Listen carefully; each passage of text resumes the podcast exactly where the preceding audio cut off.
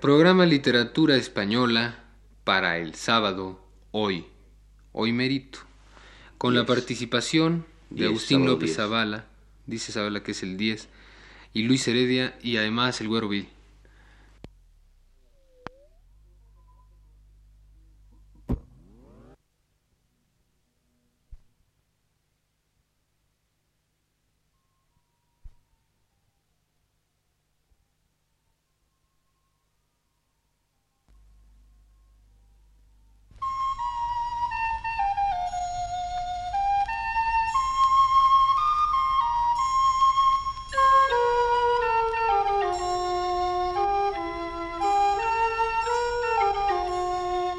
Este es el programa Literatura Española, a cargo del profesor Luis Ríos. El profesor Ríos nos dice en su texto más reciente. Dentro de esta serie de pláticas que vengo dedicando hace varias semanas al perfil humano y a la obra de León Felipe, en este programa de literatura española hablaré hoy de la españolidad, del modo de sentirse y ser español que tiene el poeta. Cuando las autoridades de la Universidad de México decidieron hace cuatro o cinco años incluir en la serie de discos Voz Viva de México uno con fragmentos de la historia verdadera de la conquista de la Nueva España, de Bernal Díaz, le pidieron a León Felipe que los leyese él, que fuese la de León Felipe la voz que sustituyera a la del propio Bernal Díaz. Fue esa una elección verdaderamente inspirada. Y León Felipe, que ya había grabado para esa misma colección otro disco con una antología de sus versos, no pensó que tal ofrecimiento desdoraba su prestigio, y desdeñando la fatiga que suponía ya a su edad ese trabajo de mero lector, aceptó. Es que las autoridades universitarias veían en él al español por excelencia, en su dimensión más alta, profunda y verdadera, y en su voz la de resonancia más enteramente española. Por lo pronto, León Felipe merece esa representación porque ha sabido situar su linaje geográfico y cultural dentro de un sentimiento de linaje humano más antiguo que la historia, anterior a la existencia de las nacionalidades y aún de las tribus y los clanes. En el principio mismo del hombre, en el primer hombre, más todavía, en el barro con el cual fue fabricado el primer hombre. Sí, antes que por cualquier otra cosa, León Felipe merece ser tenido como paradigma humano del español es porque ha escrito lo siguiente. Lo primero fue el barro. El barro hecho llanto, la conciencia del llanto, el dolor de la tierra. Y porque también ha escrito. Pero un pueblo, una patria, no es más que la cuna de un hombre. Se deja la tierra que nos parió como se dejan los pañales.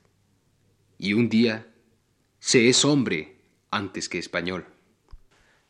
Y si ya en sus primeros versos y oraciones de caminante había dicho en un poema famoso que no podía cantar del modo que otros poetas cantaban esas brillantes romanzas a las glorias de la patria, porque él no la tenía, hemos de concluir que León Felipe es el paradigma mejor del español, porque no ha sentido ser ante todo español. Su drama y su esperanza son más antiguos que los españoles, y sobrevivirán a España cuando España haya muerto. Y esto quiere decir que son también más grandes, drama y esperanza, que los que caben en un hombre que reduce su yo a un momento limitado de la historia. Él extiende el suyo a lo largo de la historia entera.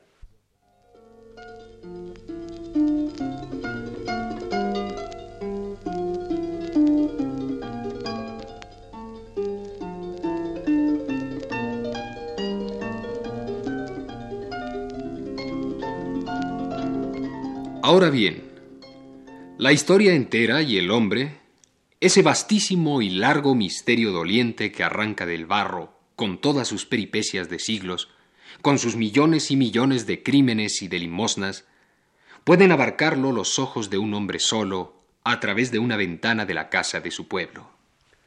Que todo el ritmo del mundo por estos cristales pasa, cuando pasan ese pastor que va detrás de las cabras con una enorme callada, esa mujer agobiada con una carga de leña en la espalda, esos mendigos que vienen arrastrando sus miserias de pastrana, y esa niña que va a la escuela de tan mala gana. Ese pueblo es uno de los que se hallan asentados en la Alcarria. La Alcarria es una zona de Castilla. Castilla que hizo a España.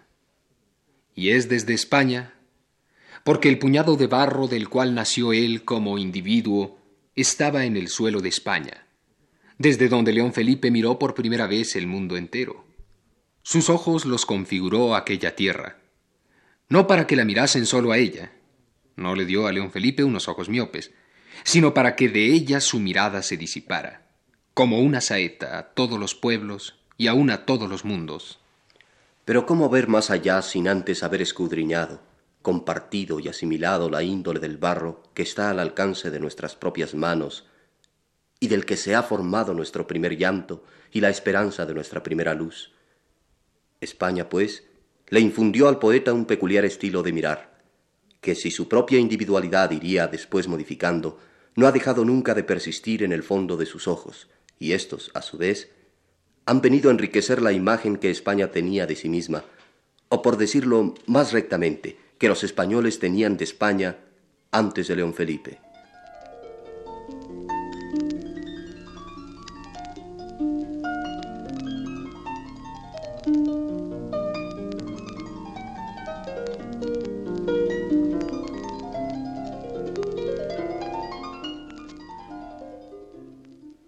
Junto a su afirmación de no poseer una patria, y tras de añadir en la primera versión de su poema, qué lástima, me da igual Francia que España, y que Alemania y que Italia.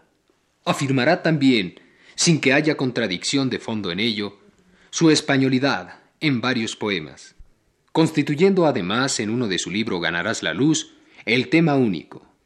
Es el intitulado Diré algo más de mi patria y ahí escribe el poeta, En el mapa de mi sangre España limita todavía, por el oriente con la pasión, al norte con el orgullo, al oeste con el lago de los estoicos y al sur con unas ganas inmensas de dormir.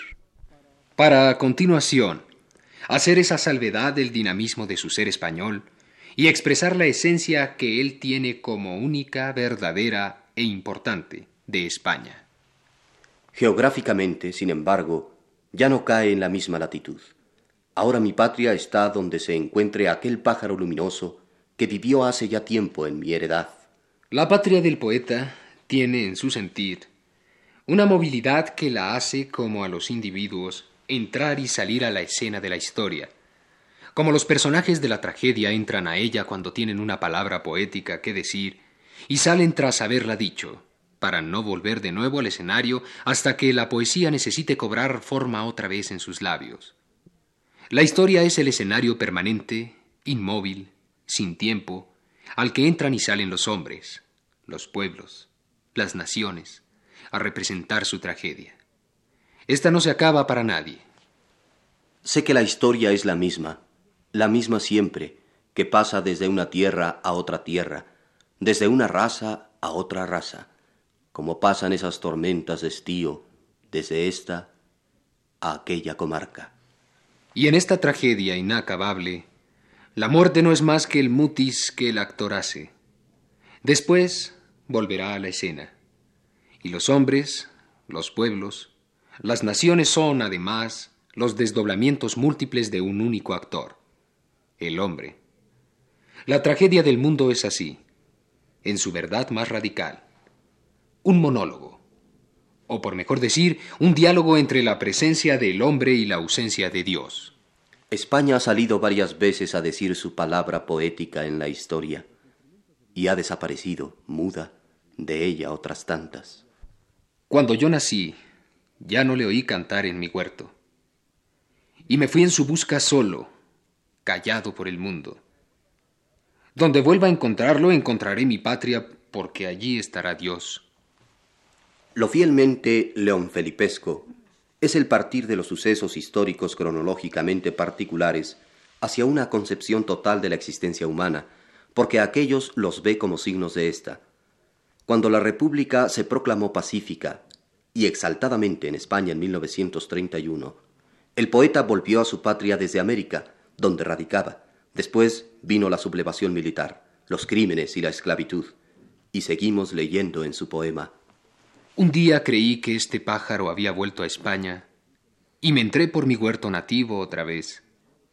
Allí estaba en verdad, pero voló de nuevo y me quedé solo otra vez y callado en el mundo, mirando a todas partes y afilando mi oído. El poema concluye con la afirmación vigorosa de lo que en definitiva la españolidad de León Felipe es, una españolidad fundada en un sentimiento poético de las nacionalidades del hombre, que si lo es radicalmente como León Felipe, es capaz de convertirse él mismo en el fundador de su patria, dislocando meridianos y paralelos para salvar o inventar de nuevo el alto símbolo poético de la tierra de la que fue amasado.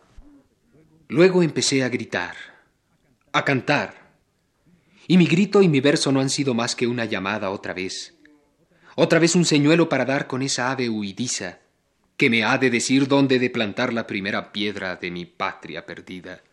Ser español, ser hombre, ser luz.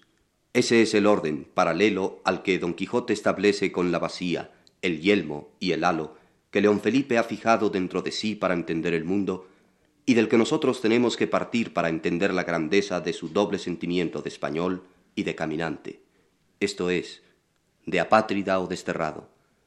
Por eso les hablará así a sus hermanos echados de la tierra, como él mismo en 1939. Español del éxodo de ayer y español del éxodo de hoy. Te salvarás como hombre, pero no como español. No tienes patria ni tribu. Si puedes, hunde tus raíces y tus sueños en la lluvia ecuménica del sol. Y yérguete, yérguete, que tal vez el hombre de este tiempo es el hombre movible de la luz, del éxodo y del viento. León Felipe enseñó entonces a todos los españoles, a todos los hombres del mundo, que la verdad del llanto y de la esperanza del destierro no está en su primera significación, el destierro de España, de una nación cualquiera, sino en la segunda e indirecta. Esa es la significación verdaderamente grave y universal para el hombre, la de sentir en propia carne, a lo vivo, y merced a una contingencia histórica particular, que el hombre, todo hombre, tiene en su misma sustancia original el estigma del destierro. ¿Destierro de dónde? Del ser, del tiempo, de los otros hombres, de sí mismo incluso. Y a quienes, como es natural, más claramente se les ha revelado esa peculiaridad amarga y redentora a un tiempo del ser humano, ha sido a los que han padecido y padecen destierro físico de su patria. Eso ha sido siempre, en cualquier época, lo mismo a los españoles de 1939 que a Antonio Pérez en el siglo XVI, que escribió en sus relaciones esta frase. Solo los que mueren en el vientre de su madre mueren en su patria. Y por eso León Felipe, en el gran poema de sus ochenta años, donde hace recuento de su vida entera, de su total experiencia del mundo, deja esta noticia definitiva de sí mismo. He sufrido y sufro destierro y soy hermano de todos los desterrados del mundo.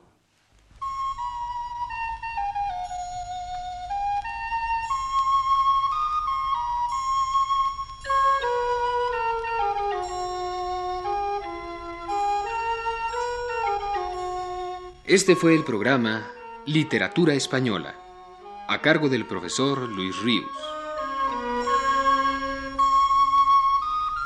Fue una realización técnica de Ignacio Vil. Voces, Agustín López Avala y Luis Heredia.